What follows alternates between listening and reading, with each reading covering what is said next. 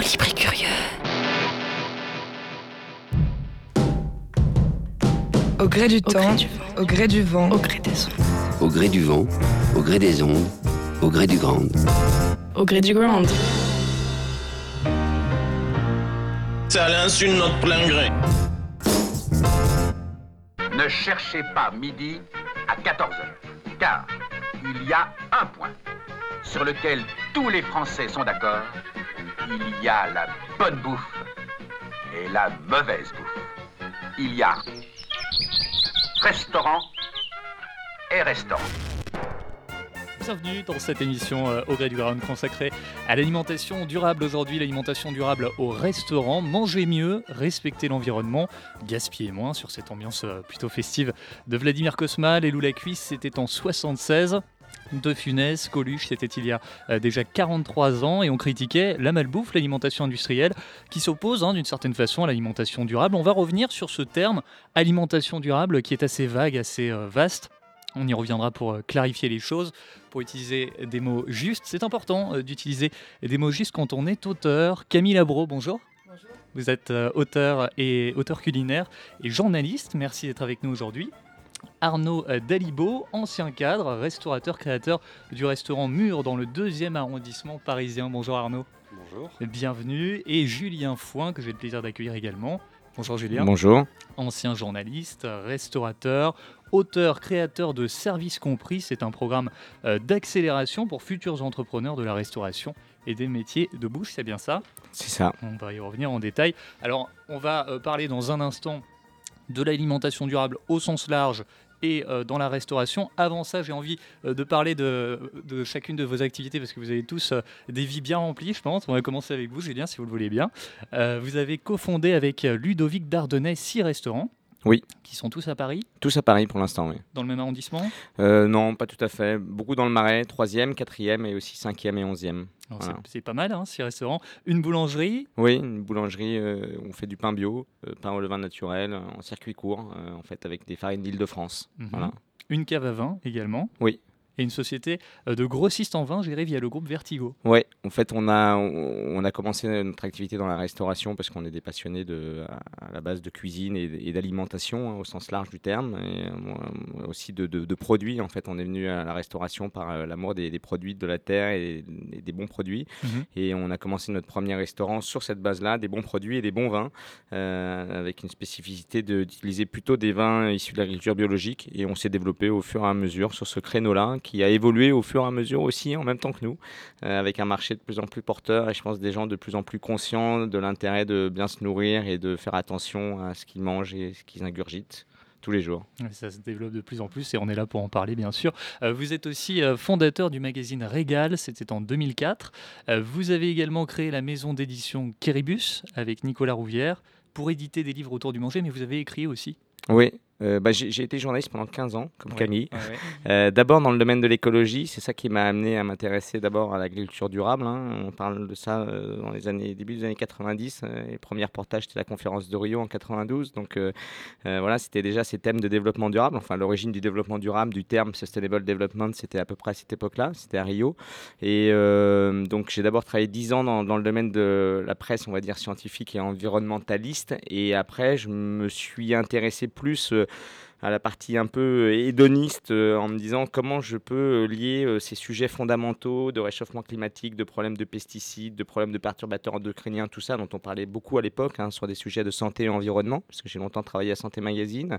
Mhm. Et euh, je me suis dit, ben, un bon moyen, c'est ce qu'on mange, parce que le rapport de, commun entre tous les êtres humains sur la Terre, c'est qu'il faut tous se, se nourrir et qu'on a le choix de savoir ce qu'on mange. Euh, donc euh, je suis c'est intéressant d'en parler, parce qu'en plus c'est ludique. euh, si on euh, manger, c'est pas juste se nourrir, c'est aussi une partie de plaisir. Et donc moi, ce qui m'intéressait, c'était de parler de cette partie de plaisir et donc de parler euh, bah, des gens qui le faisaient derrière, des gens passionnés. Et c'est comme ça qu'est né le projet de Régal, euh, voilà, en 2004, avec une revue où on faisait pas que des recettes, Mhm. mais on parlait aussi beaucoup des, des gens. Et j'ai arrêté en 2008 pour créer euh, mon premier restaurant. Et après, je me suis dit, bah tiens, autant continuer un petit peu dans la, quand même dans le, je pouvais pas m'empêcher de continuer à écrire et à, à essayer de médiatiser ça. Et donc avec des livres, plus des livres qui, qui restaient un petit peu plus dans le temps et qui racontaient aussi des histoires d'hommes et de femmes euh, qui essayent de, de, de produire une alimentation euh, de qualité. Voilà. Et comment vous faites pour faire euh, tout ça en même temps? C'est quoi votre secret? C'est la caféine euh, C'est l'hyperactivité euh? Euh, non, parce que ça je suis pas. de Alors choses, quoi. déjà, je suis pas tout seul. hein, Ouais. Je suis, je suis, c'est- organisé, je pense. Et puis, euh, bon, il y a la passion, c'est sûr, Ouais. et euh, tout tourne un peu autour du même thème.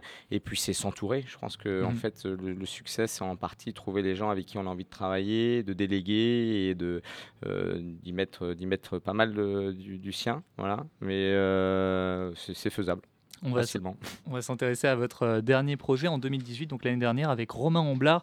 Euh, Vous montez Service Compris, c'est donc un accélérateur de restaurants, c'est comme ça que vous l'appelez. Ouais. Alors qu'est-ce que c'est? En quoi ça consiste? Alors, euh, l'idée est venue justement de tout ce parcours euh, de, de travail où j'ai eu des expériences de vie différentes et euh, il y a un moment où on a un peu envie de transmettre ça. Enfin, moi, j'ai eu envie de transmettre et, et la, la transmission, quand Romain est venu me voir, lui avait déjà travaillé dans un accélérateur de start-up. Donc, l'accélération de start-up, en deux mots, pour résumer, c'est on prend des gens qui ont un projet euh, entrepreneurial et on les aide à construire leur projet entrepreneurial, pour essayer, dans un temps très court, de leur apprendre le maximum de choses, de leur donner le maximum de clés pour développer au mieux leur projet et qu'il soit, euh, que ce soit un projet euh, réussi. Donc, dans le domaine de, de la restauration, il n'existait rien quand on a commencé. Maintenant, il y a 4-5 accélérateurs. Mais en fait, l'idée, c'était de dire, bah voilà, nous, on a, on a essuyé les plâtres, hein, on a fait des erreurs en tant qu'entrepreneur, on a fait des restaurants qui ont fonctionné et d'autres qui ont moins bien fonctionné. Et quand je dis nous, c'est tout un réseau des gens avec qui on travaille. Donc, euh,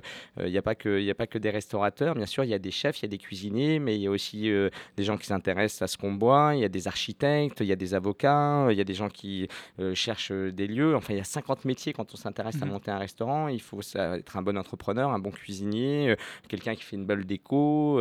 il, faut, voilà, il, faut, il faut maîtriser énormément de choses. Et pour maîtriser tout ça, c'est compliqué parce qu'on n'est pas bon partout. Et donc, nous, on les forme pendant euh, quatre mois euh, avec des workshops, donc toutes les semaines, avec des, une, partie théorique sur des cours hein, assez intensifs où on leur apprend pas mal de choses. Et puis après, il y a des visites de terrain et il y a euh, des parties de réseau. Donc on les met en relation avec ce qu'on appelle des experts. Euh, donc euh, les experts, c'est un chef qui va témoigner de, son métier, c'est un architecte qui va raconter comment on fait un restaurant ou un beau lieu, c'est quelqu'un qui va expliquer son métier dans la communication parce qu'aujourd'hui quand on fait un restaurant, il faut aussi communiquer sur ce qu'on fait, donc sur les réseaux sociaux, comment ça fonctionne. Voilà, donc c'est- l'ensemble depuis le moment où vous travaillez sur votre business plan, c'est-à-dire les comptes, hein, comment vous allez créer votre affaire, jusqu'à la phase finale, quand vous allez ouvrir, comment ça va fonctionner. Et donc le but, c'est que en quatre mois, les gens qui viennent nous voir avec un projet puissent sortir de ce, de ce cours d'une certaine manière assez intensif et ouvrir leur projet. Voilà. Les gens qui viennent vous voir, c'est trois profils d'en- d'entrepreneurs principalement. Bah, c'est des, en fait, c'est- des profils de gens qui ont soit déjà entrepris dans la, dans la vie, mais qui n'ont jamais entrepris dans la restauration et qui connaissent pas la restauration Mhm. ou les métiers de bouche en général, euh, donc qui ont déjà la phase entrepreneuriale, mais pas dans ce métier-là. Euh, soit des gens euh, qui ont déjà fait de la restauration, qui ont une expérience de restauration, mais qui n'ont jamais entrepris, donc qui savent pas ce que c'est que de créer une entreprise. Soit des gens qui ont ni l'un ni l'autre, ni jamais entrepris, ni jamais travaillé dans la restauration, mais qui ont un métier qui les passionne plus aujourd'hui euh, et, qui, euh, et qui ont envie de, de changer de vie et de faire autre chose. C'était le cas, euh, je pense, notamment de Arnaud Dalibo, d'avoir envie d'un moment se lancer, ou moi-même, hein, parce que moi c'est ce que j'ai fait, j'ai été journaliste et à un moment j'ai voulu changer de vie et j'ai changé de vie. Et ça a été dur hein, de changer de métier. Et je pense que si j'avais eu à l'époque un accélérateur de start-up, j'aurais évité pas mal d'erreurs. Enfin, en tout cas, j'aurais Mhm. appris plus, ça m'aurait aidé. Voilà. Et euh, justement, c'est parti d'un constat, peut-être, quand vous avez monté ce, ce projet, euh, de, de- des difficultés que rencontrent les entrepreneurs euh, de- dans, dans ce, dans ce Bah, métier-là. il faut savoir que si on donne quelques statistiques, il y a dans la restauration, il y a plus de 50%, enfin 50%, un peu plus même, des restaurants qui ferment après 3 ans, qui ne tiennent pas plus Mhm. de 3 ans. Voilà. Et même quelquefois, vous avez, on a l'expérience, hein, vous prenez les guides aujourd'hui qui fonctionnent, vous prenez Omnivore, le Fooding, enfin des guides qui fonctionnent, je parle sur Paris par exemple, la région parisienne, mais même ailleurs. Vous prenez des restaurants qui ont une cote terrible parce que tout le monde dit c'est génial parce qu'il y a un bon cuisinier, par exemple, à la base, un très bon cuisinier. Mais un bon cuisinier, c'est pas obligatoirement un bon gestionnaire. Donc moi, j'ai vu en 10 ans énormément de restaurants fermer, euh, mettre la clé sous la porte parce qu'ils n'arrivaient pas à vivre, euh, simplement parce qu'ils n'avaient pas le seuil de rentabilité ou parce qu'ils ne savaient pas tout maîtriser. Et aujourd'hui, ouvrir un restaurant, euh, c'est pas euh, simplement euh, faire à manger, c'est aussi accueillir du public, c'est aussi savoir les produits qu'on sélectionne, c'est aussi avoir le sens du, service pour que les gens passent un bon moment, parce qu'on fait un métier de- loisir en grande partie quand même dans la restauration. On ne fait pas que nourrir des gens, les gens viennent aussi chez nous pour passer du bon temps et donc il faut aussi savoir faire ça. Donc ça passe par bah, une bonne playlist si on met de la musique, par un couteau qui coupe bien, par un sourire quand on arrive, par plein de petits détails et ça, ça s'apprend. Alors les, workshops euh, que vous proposez, les ateliers se déroulent tous à Paris? Oui. Mais vous êtes en train de développer une formation en ligne, d'une certaine Alors, façon en fait, la petite frustration, c'est que bah, notre réseau et, et l'activité, elle se fait à Paris parce qu'on a nos activités à Paris et qu'on ne peut pas se déplacer partout. On accepte des gens de, de- de partout. On aimerait bien développer des projets ailleurs qu'à Paris, bien sûr. Mhm. D'ailleurs, on a des gens qui, qui- qui postulent à service compris pour des projets en dehors de Paris, mais euh, euh, les cours se, se donnent à Paris. Donc, on a eu l'idée déjà de faire une version MOOC, c'est-à-dire une version digitale, mais parce que l'accélération, quand même, ça veut dire que vous dédiez 4 mois de votre vie vraiment à faire que ça et que vous êtes déjà prêt. C'est-à-dire que nous, on accueille que des projets où les gens sont 100% disponibles, c'est-à-dire qu'ils n'ont pas une autre chose à côté parce qu'il faut qu'ils aient beaucoup de temps pour se consacrer à ce projet. Parce qu'une fois qu'on rentre dans l'accélération, le but, c'est vraiment de monter son restaurant derrière. Il faut qu'ils aient des fonds, enfin un peu d'argent, parce qu'on ne monte pas un restaurant si on n'a pas un peu de fonds propres. Voilà. Et puis, il faut qu'ils aient un projet déjà un peu construit. Mais il y a tous les gens qui, avant, se posent la question. C'est-à-dire qu'ils sont déjà dans un job et ils ont dit bah ouais, tiens, j'en ai marre de mon job, je monterais bien un restaurant, mais je ne sais pas grand-chose. Là, on fait une formation digitale euh, qui dure pendant 7 semaines, qui, euh, qui, est vraiment très accessible, euh, qui, qui coûte pas cher et qui nous permet de se poser toutes les bonnes questions avec des vidéos, des mails, des échanges. Et voilà, et c'est une version digitale de formation. Voilà, euh, qui- qu'on qu'on va lancer à partir du mois de mars et qui sera très accessible parce que ce sera 350 euros pour être formé pendant cette semaine et c'est une sorte de préaccélération. Voilà. Et quel est le budget euh, sinon pour euh, la formation complète à Paris? Service compris, c'est 2500 euros. C'est- ce- Cette formation digitale, cette version digitale, on la retrouvera sur votre site servicecompris.co, c'est Oui, ça? tout à fait. Voilà, à partir du mois de mars. Et c'est un concept inédit? Alors, inédit, non. Euh, L'accélération de start-up, elle existe depuis très longtemps dans plein de domaines. hein. Il y a plein de. Bah, Station F en France qui fait beaucoup d'accélération de start-up, mais c'était souvent dans la tech, dans la food tech au début. Euh, peu, dans, peu dans le concret, en tout cas. Et aujourd'hui, il y a d'autres accélérateurs que nous. Alors, il y a pas mal d'incubateurs. C'est-à-dire, des incubateurs, c'est le lieu où, en fait, euh, il y a généralement un incubateur. La différence, c'est qu'ils ont des bureaux, ils ont des lieux où ils peuvent se poser et tout. Nous, on est juste, en fait, accélérateur. C'est-à-dire que les gens viennent dans un endroit où ils ont des cours, mais on, on leur offre pas euh, euh, un endroit avec un bureau où ils peuvent se poser, où ils restent, où ils créent leur projet. Voilà. Alors, Service compris, euh, c'est un, un projet qui aurait pu servir à Arnaud Dalibo. Donc, je rappelle que vous êtes restaurateur, Arnaud, créateur du restaurant euh, Mur, qui est situé 6 rue Saint-Marc dans le 2e arrondissement à Paris. C'est une cantine de quartier qui propose euh, du bio, du fait maison. C'est ça? Absolument. Alors, juste pour faire une parenthèse, avant, vous le disiez, euh, c'est une reconversion que vous avez fait. Euh, avant d'être dans la restauration, vous étiez, on va dire, dans le- les secteurs de la finance, du marketing, c'est ça? Ouais, Exactement, ouais. Ouais, pendant 13 ans avant de, avant de me lancer euh, dans la restauration. Ouais. Et vous avez vécu à New York et à Tokyo? Ouais, effectivement, j'ai passé euh, sur les 13 ans quasiment, enfin plus de 10 ans à Tokyo et New York. Et Voilà. qu'est-ce qui vous a amené à, à vous lancer dans la restauration du coup? Ah, je, pense que c'est un, cheminement qui, qui est progressif. Que tout, tout ça, ça se fait pas du jour au lendemain. Mais bon, il y a toujours une passion pour, euh, bah, pour la restauration, pour l'alimentation, pour la bonne, euh, bonne nourriture. Euh, une passion aussi pour tout, ce qui est, tout ce qui est agricole. Et, et, et, du- et du coup, donc ça, le, le, projet a lentement cheminé. Et jusqu'au jour où je me suis dit, j'ai vraiment envie de faire quelque chose de- d'entrepreneurial, de, créer mon propre, mon propre euh, projet en quelque Mhm. sorte. Et, euh, et du coup, d'arrêter de travailler pour un grand groupe et de, et de monter mon propre projet à un moment donné où je me sentais prêt aussi parce que j'avais appris euh, plein de choses en termes de, de gestion, de marketing, de communication. Euh, voilà, donc je me sentais prêt à sauter le pas et à aller faire autre chose, même si je chantais tous les, euh, tous les dangers de repartir à zéro, de se dire bah voilà, c'est un métier que je connais pas vraiment. euh, il faut, faut- va falloir tout, tout, tout réapprendre, tout repartir à zéro. Donc il y y a en quelque sorte un, un grand risque, même si après coup je me dis que le risque n'était pas si important que ça parce que j'aurais toujours pu revenir en arrière si j'avais voulu, même si aujourd'hui c'est complètement impensable évidemment. Euh, mais bon voilà, c'est-à-dire qu'en gros j'ai sauté le pas et euh, pendant, deux ans j'ai préparé, euh, je me suis renseigné, j'ai rencontré des gens, je suis allé travailler dans des restaurants, voilà pour, vraiment pour vraiment mûrir le projet, pour comprendre tous les petits détails avant de, me lancer. Et ce, restaurant, vous l'avez ouvert euh, mi-2014, c'est ça? Exactement, ouais. Ça a ouvert en juillet 2014. Ouais. Et quelle est la particularité de ce restaurant? Il est lié à une ferme? Ouais, voilà. Donc, euh, euh, donc pendant, pendant, euh, donc pendant deux ans, il n'y avait pas encore la ferme, donc Mhm. de 2014 à 2016. Et en, en, euh, début 2017. Donc on a vraiment, euh, on s'est implanté sur une ferme à côté de Paris, donc à 30 km de Paris, euh, après Lambry exactement, Mhm. euh, où, euh, où on a vraiment, enfin le, but, et c'était le but déjà du projet initial, mais il fallait déjà que le restaurant marche, c'était de pouvoir produire nos propres, euh, nos propres légumes, nos propres fruits, éventuellement euh, euh, avoir nos propres poules avec les, œufs, le miel, etc. Donc en gros, créer, tout, un, tout un espace agricole en permaculture pour pouvoir approvisionner le restaurant au, fil du temps, chaque jour. Et voilà, et donc avoir un lien direct entre la ferme et le restaurant. Euh. et aujourd'hui, la ferme produit exclusivement pour le restaurant, en fait. ouais. Alors, est-ce qu'on peut juste rappeler la, la définition du terme euh, permaculture C'est c'est un petit peu lié à l'agroforesterie? Oui, en quelque sorte. Bah, l'idée vraiment, c'est de, c'est une, euh, une approche un peu euh, holistique euh, euh, de l'agriculture. Entre autres, ça peut s'appliquer à d'autres choses, mais on va dire que là, ici, ça s'approche à l'agriculture.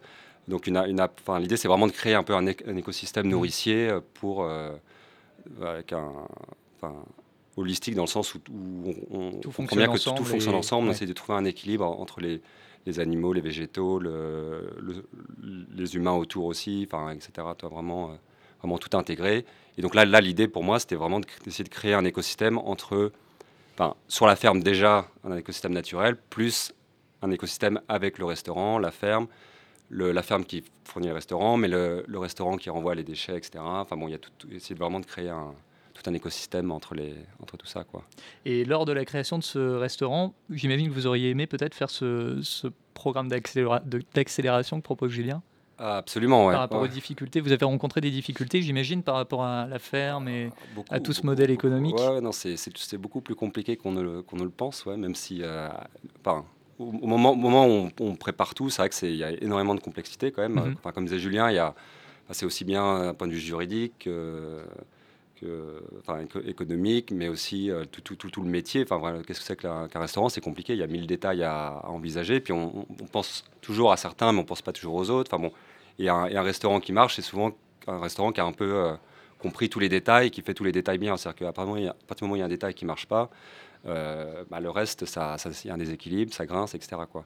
Donc à l'époque, je me souviens, j'avais cherché pas mal. Euh, j'avais réussi à trouver un truc de la mairie de Paris, mais bon, voilà, qui n'était pas, qui était pas du tout euh, adapté à la restauration. Donc j'avais plutôt perdu mon temps qu'autre chose. Mais euh, bon, voilà, et du coup, euh, effectivement, à cette époque-là, je crois que ça n'existait pas encore.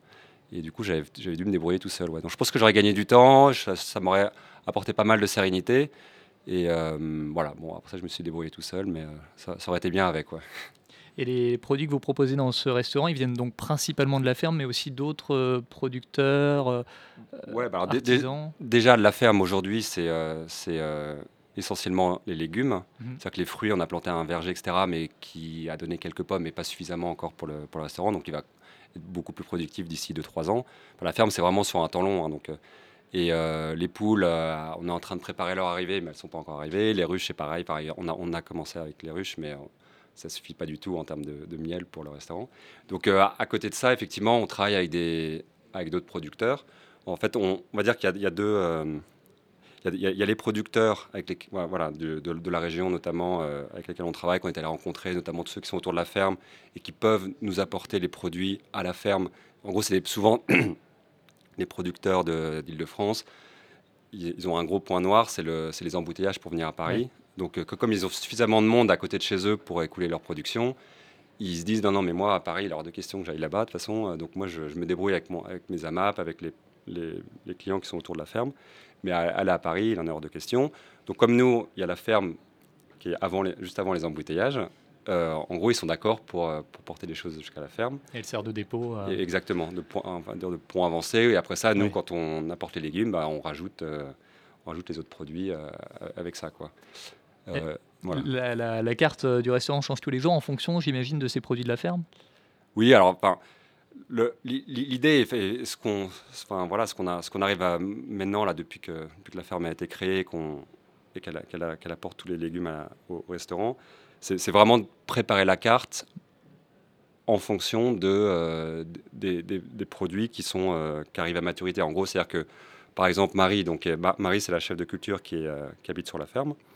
Euh, elle, m'envoie, ou on s'appelle, ou elle m'envoie un mail le mercredi en me disant Tiens, là, je viens de faire le tour du champ. euh, donc, on, aura pour la semaine prochaine, euh, je peux avoir ça, ça, ça et ça. Ça, ça, ça arrive à maturité. Ça, on va être sur la fin. Je peux t'apporter les derniers, par exemple, euh, choux frisés là en ce moment, ou le, les derniers, voilà, les poireaux, machin. En revanche, là, là, je commence à avoir pas mal de, ci ou de ça.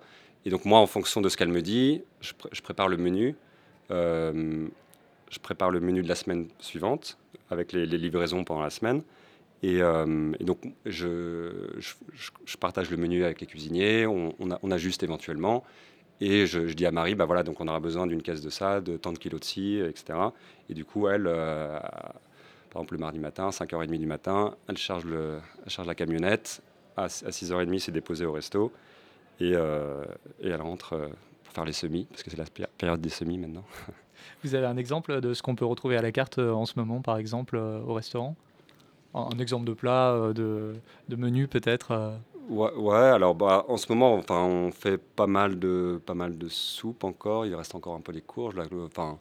Là, par exemple, qu'est-ce qu'on a euh, soupe potimarron, fève tonka. Euh, on, fait des crumbles. On a des crumbles avec les légumes, euh, les légumes de conservation, donc avec tout ce qui est betterave, céleri, rutabaga. Euh, on a encore, on arrive à avoir quelques choux-fleurs euh, ou des choux romanesco. Euh, on fait voilà, après ça, par des crumbles aussi sucrés, pommes, poires. Reste les... On arrive aux dernières poires là, mais et on, est sur un budget de 10-12 euros à peu près, c'est ouais, voilà, c'est-à-dire que nous, enfin, l'autre originalité, enfin, l'autre originalité, c'est- pas très original d'être accessible, mais à- en, en travaillant avec des produits comme ça, moi, vraiment, mon objectif, c'était d'arriver à, à ce que euh, ce que ces produits-là soient accessibles.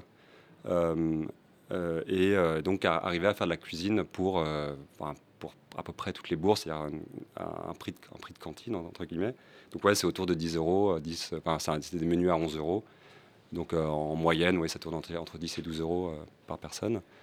Et, quand on parle d'alimentation durable, je, pense que, pour moi, c'est important d'a- d'ajouter la partie accessibilité. Ouais. Que si, si on fait de la, enfin, entre guillemets, la nourriture durable, bien, bien élevée, bien, bien cultivée, mais qu'uniquement une petite minorité de gens puissent, euh, puissent y goûter, ce ne sera, pas- ce sera jamais vraiment durable, mal- malheureusement.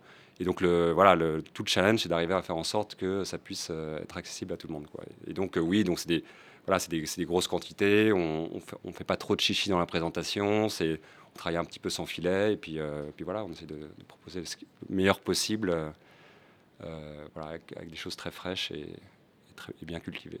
Donc, je rappelle que c'est au, au restaurant Mur, situé 6 rue Saint-Marc, dans le deuxième arrondissement. Et vous êtes en train de préparer un livre aussi en lien avec la ferme et, Ouais, effectivement. Ouais, on, Et le là, restaurant. Là, du coup, à- après pas mal de demandes des, des- des clients qui nous demandent des recettes- les, les recettes qu'on fait, on, a décidé de pré- préparer un livre où on, effectivement, on, on va raconter un petit peu l'histoire de la ferme, de justement tout, ce, processus, parler un peu des légumes, euh, etc. Et puis, euh, voilà, puis euh, expliquer un peu nos recettes, enfin donner toutes nos recettes. Le but, c'est aussi de voilà, partager. je, vais, voilà, le but, c'est de donner toutes les recettes qu'on a. Ça, sans, sans, sans garder quoi que ce soit pour nous de secret. c'est un petit peu dans le même style que Fourche et Fourchette, rencontres et recettes du champ à l'assiette, euh, qu'a écrit Camille Labro. Camille, vous avez euh, travaillé dans la presse écrite pour de nombreux magazines, des journaux célèbres, Le Monde notamment, le journal et le magazine, c'est ça Mhm. Et euh, vous écrivez beaucoup, euh, tout le temps, j'ai l'impression. Tout le temps. Vous avez écrit, on va, on va dire, 5-6 livres, même si vous avez collaboré Ouais. sur plus de, de livres, autour de la cuisine, de l'alimentation au sens Mhm. large. Euh, D'où vous vient cette passion pour la cuisine? Ouais, c'est marrant parce que quand j'écoutais Julien tout à l'heure, je me disais on a, on a fait le parcours un petit peu inverse. C'est-à-dire que lui, il a commencé avec l'écologie pour arriver dans la cuisine et moi, j'ai commencé avec la cuisine pour arriver dans l'écologie. Mais bref, petite, petite parenthèse. Non, la cuisine, la passion de la cuisine, ça vient de ma maman. Tout Ouais. simplement, qui est une super cuisinière et qui m'a euh, donné des merveilleuses choses à manger euh, toute mon enfance, euh, avec aussi un jardin, euh, un petit peu, voilà, une ferme à domicile qui, qui nous fournissait en, en verdure euh, en tout genre. Et puis, euh, mais avant de de- d'écrire sur la cuisine, j'ai aussi euh, été euh, journaliste. généraliste, j'ai travaillé pour Vogue à une époque. Et, et puis voilà, c'était très varié, mais j'avoue que la mode et la beauté, ça me ça m'intéressait moyen. Ouais. Et en fait, je me suis vraiment, vraiment, j'ai commencé à adorer mon métier à partir du moment où j'ai décidé de me consacrer à la cuisine.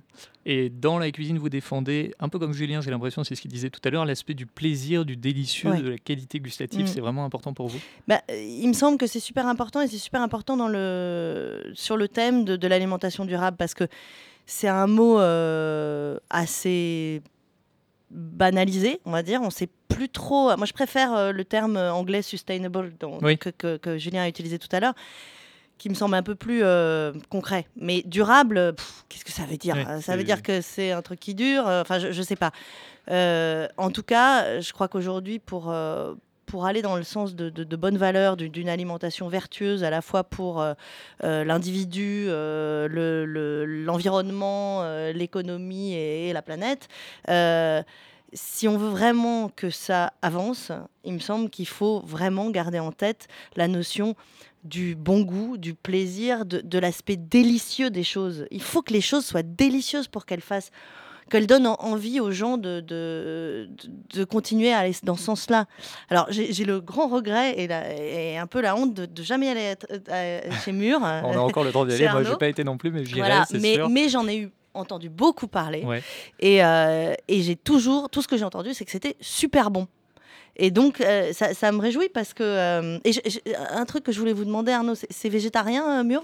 C'est pas végétarien, non. C'est qu'on fait un petit peu. On a un plat du jour avec de la viande le mardi, un plat du jour avec du poisson le jeudi, mais sinon c'est quand même très, très, végétal. Il y a ouais. très peu de protéines animales. C'est très Ouais, c'est orienté ça. végétal. Et ça, ouais. ça rentre vachement aussi dans l'histoire du budget, je pense, et, et évidemment d'une alimentation durable, puisque un des préceptes les plus, euh, les plus basiques, les plus centraux, c'est de réduire énormément, sans pour autant devenir euh, extrémiste, mais réduire euh, le plus possible notre, euh, non, non, notre consommation Ah oui. de protéines Oui, oui. animales, puisque c'est ce qui est le, plus, le, le plus impactant pour Mm, mm. l'environnement et pour la- les émissions carbone. Mais, mais moi, je suis pas pour les extrémismes, hein, de toute façon. Et, et- et parce que, voilà, il faut du plaisir. Je me demande toujours si les véganes euh, éprouvent du plaisir. Mais bon, c'est un autre débat. Et après, vous prenez aussi la simplicité, un petit peu comme, Oui. euh, comme Arnaud, j'ai Ouais, l'impression. et- enfin, c'est- justement, c'est pas moi de mon, mon, mon point de vue per- enfin, du, du- du restaurant. C'est vrai que souvent les gens me disent mais tu, tu mets pas assez en avant que euh, que c'est bio, que c'est euh, que ça, ça vient de la ferme, etc. Alors évidemment je le dis, mais c'est vrai que c'est pas c'est pas placardé partout. Et je dis mais de toute façon tu sais, euh, moi ce que je veux, mon, mon combat tous les jours, c'est que ce soit bon et que les, et que les- les gens se régalent parce que de toute façon on, on aura beau avoir toutes les toutes les, les meilleures intentions du monde, si, si, si c'est à la fin c'est pas très bon, les gens ils reviendront pas ou ils Bah reviendront une fois de temps en temps parce Mm. qu'ils se disent tiens pour la bonne conscience je vais Ouais, revenir oui. mais bon ça fait longtemps qu'on aura déjà fait faillite quand ils voudront euh, re- revenir euh, après donc euh, voilà la, la- la base de la restauration de toute façon c'est de faire quelque chose de bon et après ça bah si on peut derrière faire en sorte que ce soit sustainable ou Mm. durable Mais, mais ce qui est marrant, c'est que, c'est que ça semble évident. Hein, c'est là on en parle, ça nous semble évident, ça semble évident à un restaurateur, au chef, etc. Mais euh, quand, vous parlez aux professionnels de l'alimentation, et là je parle pas que les restaurateurs et les cuisiniers, je parle des, industriels, des producteurs, etc. bah, c'est, une notion, le goût, le plaisir de manger est, souvent oublié, souvent mis de côté. Quand vous pensez à la, production massive euh, enfin, des, légumes euh, euh, industrie, industrialisés, le, facteur goût est- n'est pas pris en compte. Jamais. Il est même, euh, il est même complètement oublié. Ouais. Moi, je, je pense que bon, nous, on parle de restauration, mais on ne parle pas de restauration collective. On pourrait Mhm. parler de restauration collective. La restauration collective, c'est catastrophique. Euh, je veux dire, dans les écoles, dans les, dans les, dans les partout. D'ailleurs, il y a énormément de gâchis. On ne parle pas du gâchis alimentaire, mais on pourrait parler du gâchis alimentaire. Il y a énormément de gâchis. Pourquoi? Parce que c'est pas bon. Donc, il vaut mieux manger moins et manger bien et manger bon plutôt que d'avoir des grandes quantités. Et ça, c'est quelque chose qui change aussi beaucoup, beaucoup aujourd'hui. Je pense qu'il y a une révolution dans les, dans les restaurants et dans l'esprit des chefs, des nouvelles générations qui arrivent.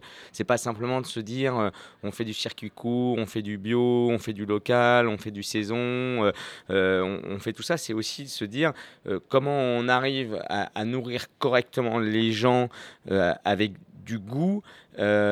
Pour faire en sorte que mon projet euh, économique, parce que c'est aussi un projet économique, soit viable. Tout à l'heure, on disait, il faut que ça soit bon. Mais il ne faut pas que ça soit bon juste parce qu'on a envie de se faire plaisir. Il faut aussi que ça soit bon pour que l'affaire fonctionne. Aujourd'hui, nous, ce qu'on dit à Service Compris, le premier truc que moi je dis à mes élèves, si je peux les appeler les élèves, c'est si vous ne faites pas bon, Mm. eh ben, ça ne marchera pas. Mm. Parce que, en fait, et pour faire bon, je leur dis, eh ben, ils font des bons produits.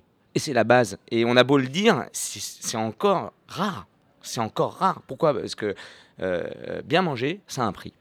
Et euh, je pense qu'aujourd'hui, on oublie de le dire, mais euh, ça a un certain coût quand même. C'est-à-dire qu'on ne peut pas euh, bien se nourrir si on cherche toujours à d'avoir le moins cher. Euh, c'est pas possible. Ça veut pas dire que ça coûte obligatoirement cher, parce qu'il faut être un peu intelligent quand on cuisine des légumes ou quand on cuisine des légumineuses ou quand on euh, travaille avec des produits euh, comme Arnaud qui sont des produits de saison, des produits bah, donc plutôt des racines en hiver, tout ça. Il faut faire preuve un petit peu d'imagination, d'intelligence pour mettre des épices ou des choses comme ça pour que ça soit bon.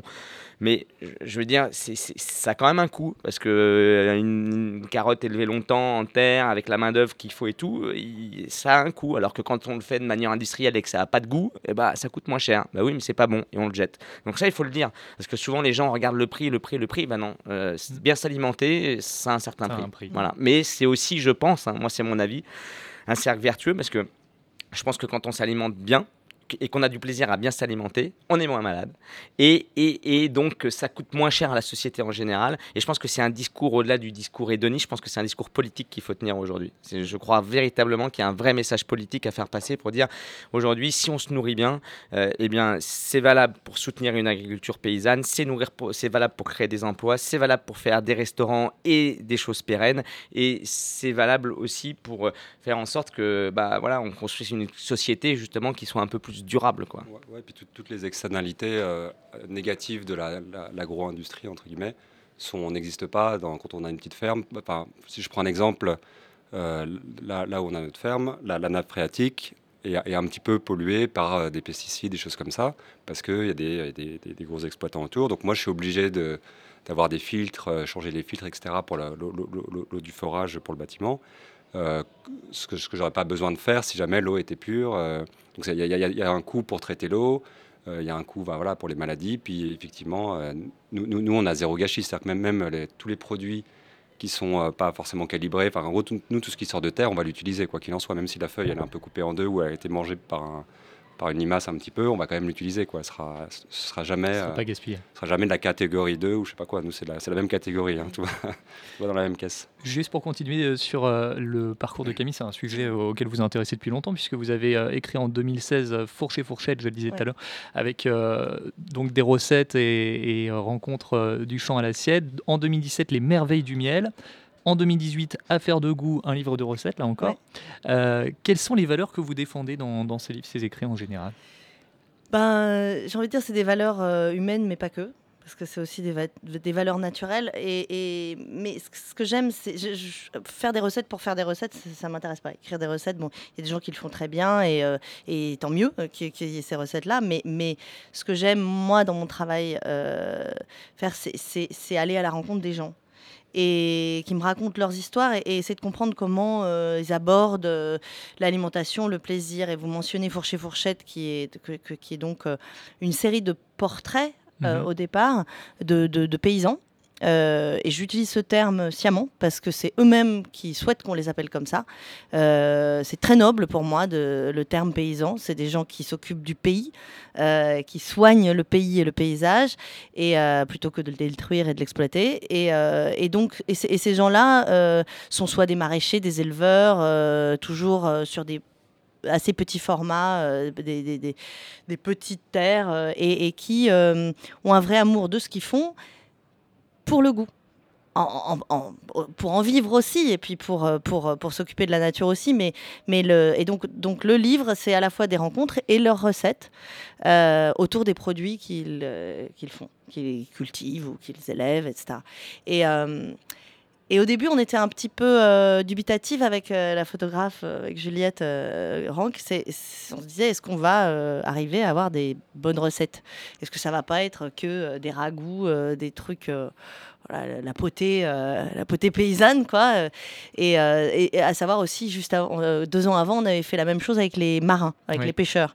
Et là, idem, est-ce que les recettes des pêcheurs, ça allait pas être bon des trucs un petit peu trop rustiques? Et en fait, pas du tout. C'est-à-dire qu'on revient à cet amour du produit et du bon produit. Quand les produits sont bons, il faut pas grand-chose pour que ça soit très bon, pour, qu'on- pour en faire un très bon plat. Les gens qui, les, qui produisent, euh, qui pêchent les poissons, les petits poissons de roche euh, dans, sur des petits bateaux, ou les gens qui font euh, des herbes sans, sans aucun intrant, etc., et des, légumes merveilleux de, saison et à base de semences paysannes, sont les premiers à le savoir, à connaître le goût de ces choses-là et à, savoir comment les accommoder de manière à la fois ingénieuse, euh, simple et intelligente pour euh, les, rendre encore meilleurs, mais de manière euh, super simple. Si vous voulez un exemple, moi j'ai découvert, euh, euh, j'ai j'ai jamais été très folle des, des topinambours, euh, pour, pour diverses raisons. euh, voilà, pas très avouable, mais bref, tout le monde le sait.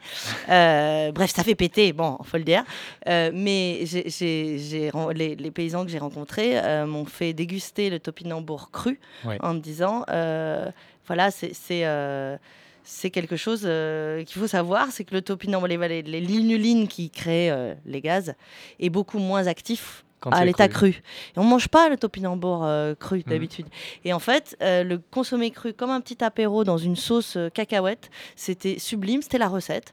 Et c'était une vraie Et c'est découverte. simple et c'est Et efficace. donc il y a plein de trucs comme ça et qu'en fait on peut apprendre à la source en, en communiquant. Et là je voulais rebondir sur un truc que disait Arnaud euh, il- quand il parlait de, s- de- de Marie qui cultive à la ferme. Ouais. Euh, je me disais c'est tout est il faut beaucoup communiquer. C'est très très important. Pour l'alimentation durable, il faut qu'il y ait énormément de liens entre les gens, entre ceux qui sont euh, sur la terre et qui en extraient euh, des, produits, ceux qui vont les transporter jusqu'au restaurant, les personnes qui vont les transformer au restaurant, les consommateurs qui vont les consommer. Il faut parler, il faut échanger, il faut se donner des informations, il faut pas faire de rétention, ce que fait beaucoup l'agro-industrie. Euh, et c'est très important, c'est comme ça que, que Arnaud, dans son restaurant, peut faire au mieux pour un menu euh, les- le plus euh, euh, responsable, durable et, et, conscient de- sur l'environnement, c'est en, en- en ayant une communication constante avec, avec tous les, les personnes qui, sont, qui font partie du- de son réseau. Et ça, je trouve que c'est important de, de- de- de le garder en tête. Bah, De toute façon, il y a une valeur de l'exemple, hein, Ouais. je pense beaucoup. Euh, les, gens, les gens aussi euh, changent leur habitude quand ils voient que c'est bon et que ça marche et que ça Mm. fonctionne. En fait, on, Mm. fait des, on, fait des, on fait des émules parce que, ça, parce que, parce que c'est bon et que ça marche. Quoi. Mais c'est-à-dire, dans, dans, dans, dans, dans le cas de Mur, euh, je suis tout à fait d'accord avec ce que disait Arnaud, que c'est pas, ça me semble pas indispensable de dire c'est bio, 100% bio, ça vient d'une ferme, etc. Parce que pour certains clients, c'est presque rébarbatif.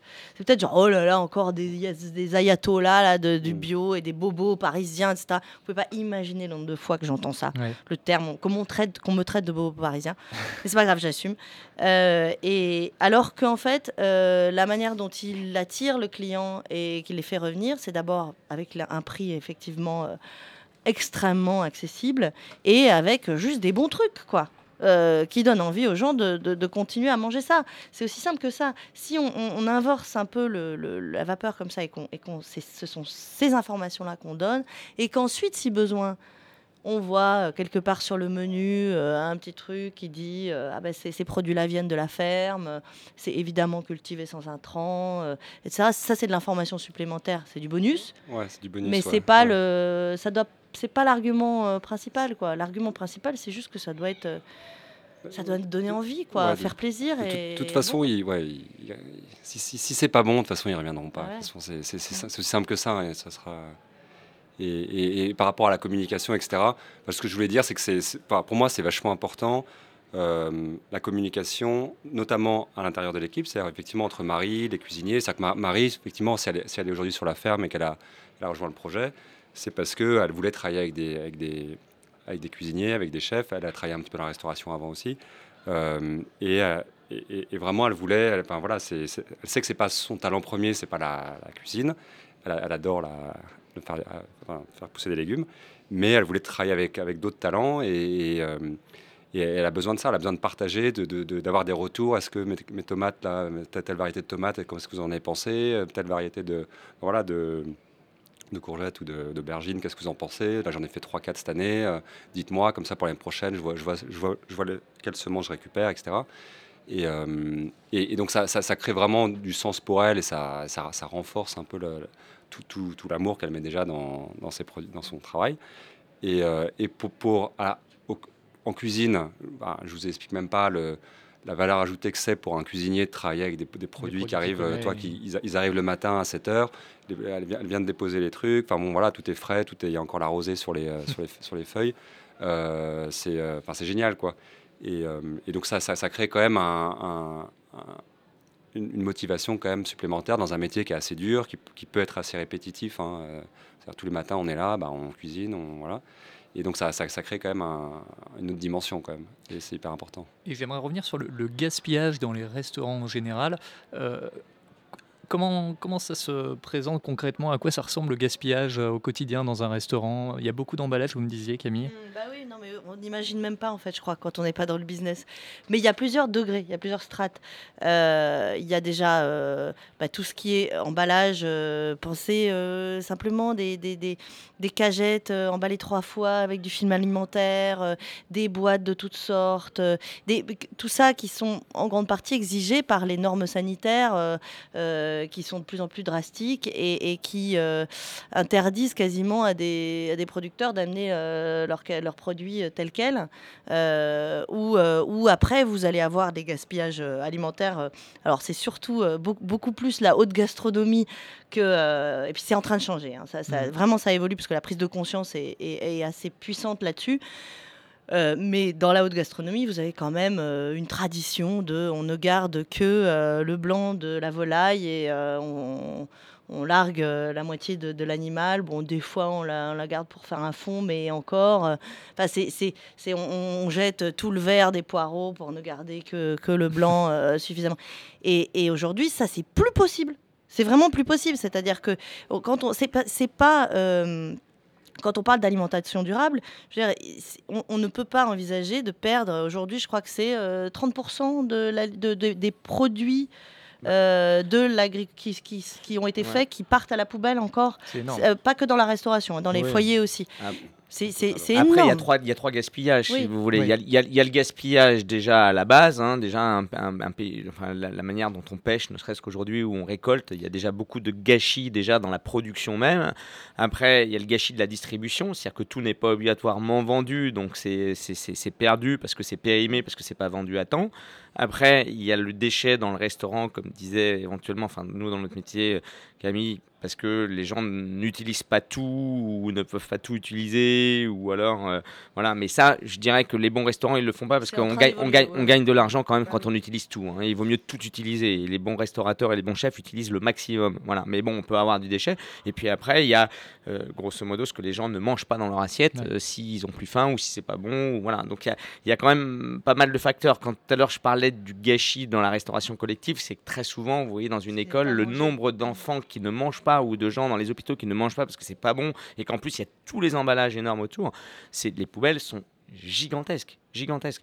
Mais là, je pense que c'est euh, euh, vraiment euh, vraiment un changement de culture qui mettra du temps parce que moi je cherche pas obligatoirement à opposer euh, et, je pense que ça c'est un message aussi très important à faire passer. Je cherche pas obligatoirement à opposer industrie et, et, et- et petite production. C'est-à-dire que je pense qu'aujourd'hui on peut faire de l'industrie intelligent et du bon et du bon produit industriel. Je, je crois vraiment qu'on peut le faire. Après, il faut se donner les moyens de le faire. Mais je, je, je- c'est pas parce qu'on va faire de la quantité que ça va être mauvais. Je, la qualité n'est pas obligatoirement pour moi quelque chose qui est fait en tout petit. Je crois qu'on peut faire de la qualité euh, en grande partie. Par contre, euh, oui, ça demande beaucoup d'efforts, ça demande de l'intelligence, mais aujourd'hui, il y a des moyens technologiques. On a appris énormément de choses sur les sciences de la Terre, les sciences de l'environnement, plein de choses qui nous permettent aujourd'hui de, de faire beaucoup mieux. Prenez l'exemple, vous me parlez du gaspillage. Aujourd'hui, il y a une loi qui est passée il n'y a pas longtemps qui nous oblige à, recycler aujourd'hui beaucoup plus tous les déchets verts, ce qu'on appelle les déchets verts, enfin tout ce qui est compostable en cuisine. hein, voilà. Alors le gros problème, c'est que cette loi elle est passée, mais qu'il n'y a pas encore, je dirais, euh, toutes les usines de, de méthanisation qui vont ensemble ou toute la filière qui existe pour récupérer. Mais on aurait les moyens aujourd'hui de réduire, je pense, dans la restauration, mais même chez nous, hein, dans nos poubelles.